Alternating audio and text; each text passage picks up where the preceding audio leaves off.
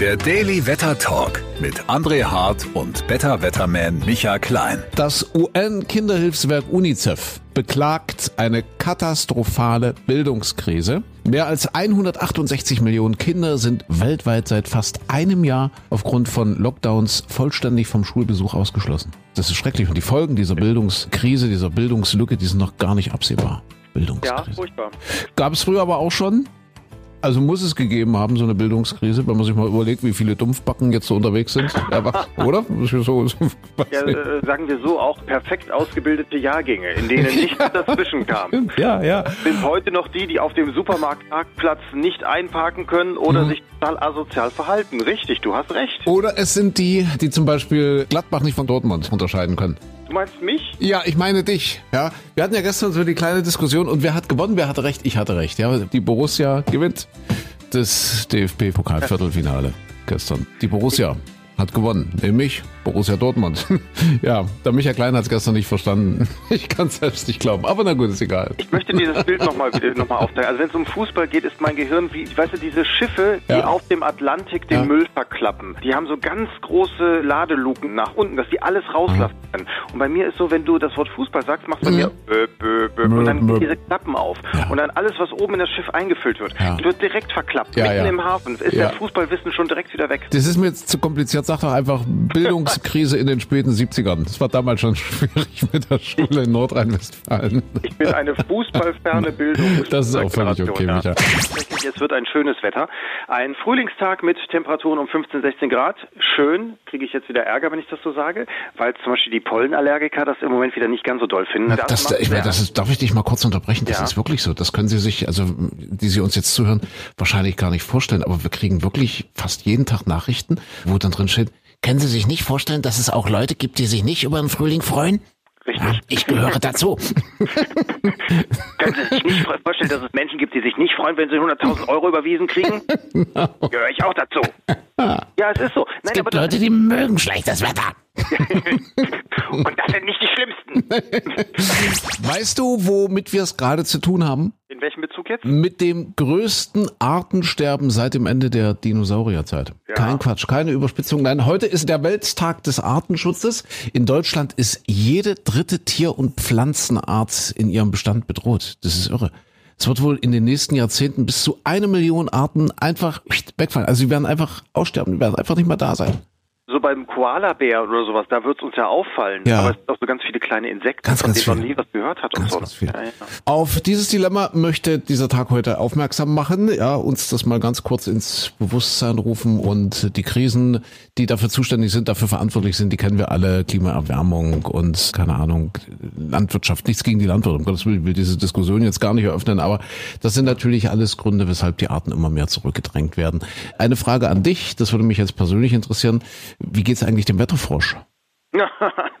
Der wird immer mehr verdrängt durch Computer. Tatsächlich? Ja. Oha, oha. Aber er war auch nie besonders gut, das muss man jetzt sagen. Wirklich? Nee, also so, so Vorhersagequalitäten hat er nicht unbedingt. Da sind leider die Computer dann doch wesentlich besser. Ja, aber du hältst ihn bei dir artgerecht, ja?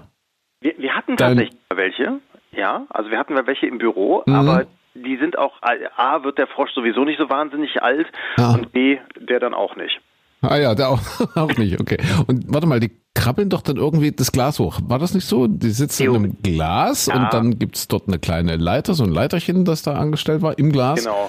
Was ich ja schon immer ganz furchtbar fand, dass die dort in diesem Glas sitzen müssen, in diesem Gurkenglas oder so. Und dann bei gutem Wetter sind sie hochgekrabbelt und bei schlechtem unten geblieben, oder wie war das? Ja, also es war in dem Fall bei uns war es auch ein größeres Terrarium. Das war ja, dann, okay. Das, das, war auch mal das Problem, man hat ihn nie gesehen, weil der war dann immer irgendwo hinter grün verschwunden. Tatsächlich, also die Idee dahinter ist, wenn Hochdruckwetter ist, also schöneres Wetter ja meistens, mhm. trockenes Wetter. So wie heute? Dann, so wie heute, ja, ja. dann würden sich die Insekten in größerer Höhe befinden und dann müsste der Frosch nach oben klettern, um ja. sich da mit denen äh, zu vergnügen sozusagen. Krass, ja. Und bei tieferem Luftdruck wären die dann unten am Boden. Das ist die Theorie dahinter. In der Praxis auf dem paar Zentimeterchen funktioniert es nicht. Bei Schwalben ist es was anderes. Da kann man was dran erkennen. Wenn der Frosch hochkrabbelt, weil die Insekten höher Genau. fliegen, dann müsste ja die Schwalbe dann auch höher fliegen, wenn es schön ist. Wenn sie höher fliegt, dann das schönere Wetter, genau. Ja, genau so ist es. Naja, an die Schwalben ist im Moment noch nicht zu denken. Oder? Hast du eine gesehen? Nee. Und wenn, dann. Ich guck ja keinen Fußball, sag ich dir doch. Eben, eben, eben. Ja. Ich wollte, ich wäre ein Huhn, ich hätte nicht viel zu tun. Ich legte vormittags ein Ei und nachmittags wäre ich frei. Ich wollte, ich wäre ein Huhn.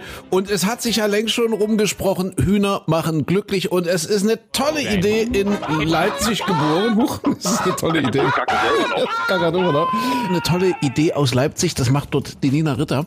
Rent a Chicken. Ah. Die vermietet ihre Hühner und das boomt wohl regelrecht, weil natürlich die Sehnsucht so nach ein bisschen Landleben in der Stadt groß ist und du kannst dir dann eben so für zwei Wochen Hühner ausleihen. Kostet 190 Euro, kriegst Ah, du ja. vier Hühner, die legen dann auch Eier. Und wenn du dann sagst so in deinem Vorgarten, ach, das mag ich eigentlich, das ist toll, dann kannst du dir dann die eigenen Hühner zulegen. Das ist nicht neu. Ach, das ist nicht Was neu. da macht, die Nina. Nee. Also, Also, dachte, da das da ist- gibt's auch die Stadthühner, das gibt's auch schon in anderen Städten. Gerade auch so für Kindergärten oder so ist das ganz Ach, niedlich. großartig. Da kriegst du auch richtig so ein mobiles Hühnerhaus mit dazu und so ein Freigehege, was dann so abgesteckt ist mit einem Fuchsnetz drüber. Schutz gegen Greifvögel, dass da nichts passiert. Ein nettes Modell. Ach toll, also man braucht so Input und dann entwickelt man ganz neue Geschäftsideen. Mhm. Es gibt ja auch viele Single-Frauen. So, und da habe ich jetzt ein Herz für entdeckt und ich habe mir gedacht, es gibt ja auch viele verheiratete Ehepaare. Ja. Da kann man den Ehemann vielleicht, ich weiß gar nicht, ob man da 190 Euro für nehmen muss. Ich glaube, viele machen es freiwillig und kostenlos.